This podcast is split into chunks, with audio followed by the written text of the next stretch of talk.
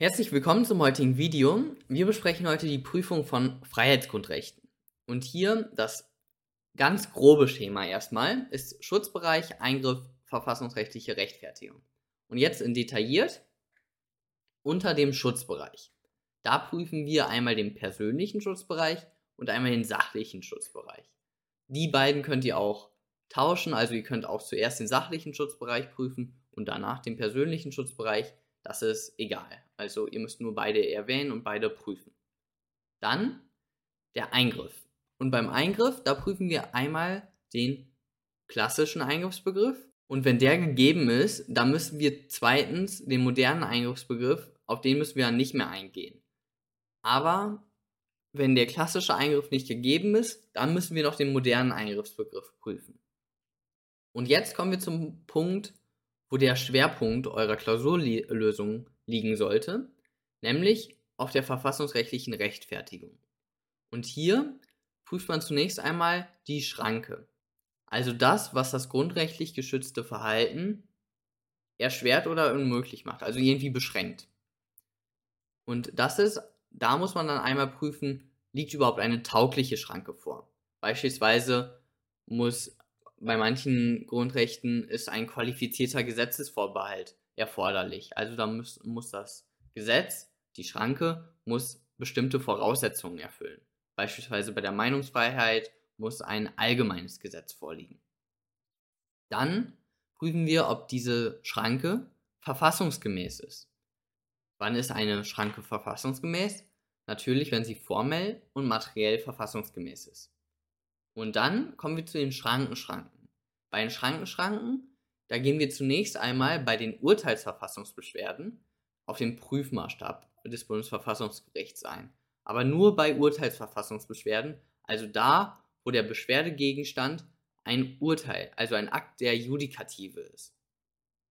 Und sonst, im Regelfall also, gehen wir direkt auf die Verfassungsmäßigkeit der Einzelmaßnahme, bei Urteilverfassungsbeschwerden gehen wir natürlich auch auf die Verfassungsmäßigkeit der Einzelmaßnahme ein, aber wir sagen zunächst einmal, benennen wir den Prüfmaßstab des Bundesverfassungsgerichts.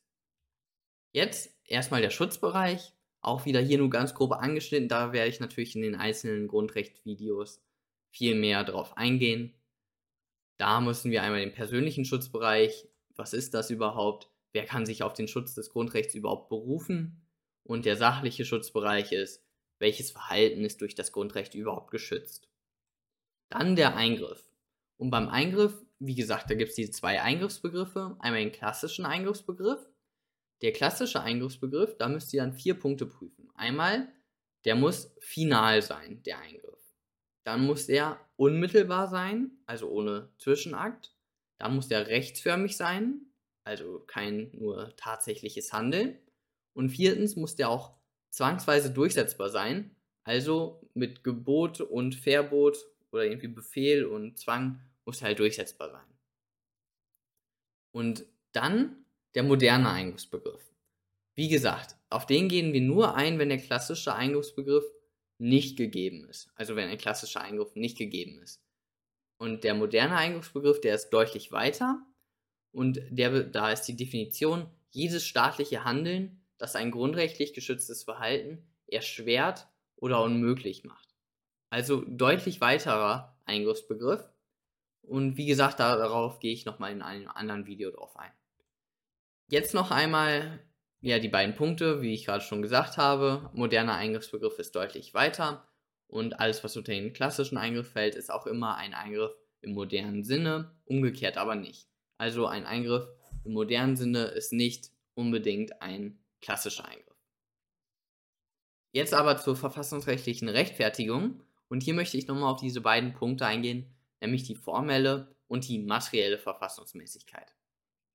Und bei der formellen Verfassungsmäßigkeit, da gehen wir natürlich auf Zuständigkeit, Verfahren, Form ein, also Gesetzgebungskompetenz, Gesetzgebungsverfahren und die Form. Aber es gibt noch den Sonderpunkt im Grundgesetz, nämlich das Zitiergebot in Artikel 19 Absatz 1 Satz 2 Grundgesetz. Dazu mache ich natürlich auch noch ein Video. Aber das würde ich wirklich nur ansprechen, wenn es da irgendwie Anhaltspunkte im Sachverhalt zu gibt. Sonst würde ich das nicht ansprechen. Jetzt die materielle Verfassungsmäßigkeit. Und hier gibt es auch wieder ein paar Punkte, nämlich einmal das Bestimmtheitsgebot, was aus dem Rechtsstaatsprinzip folgt, dann das Verbot von Einzelfallgesetzen, Artikel 19 Absatz 1 Satz 1 Grundgesetz. Natürlich, man darf nicht nur auf einen Fall irgendwie ein Gesetz zuschneidern.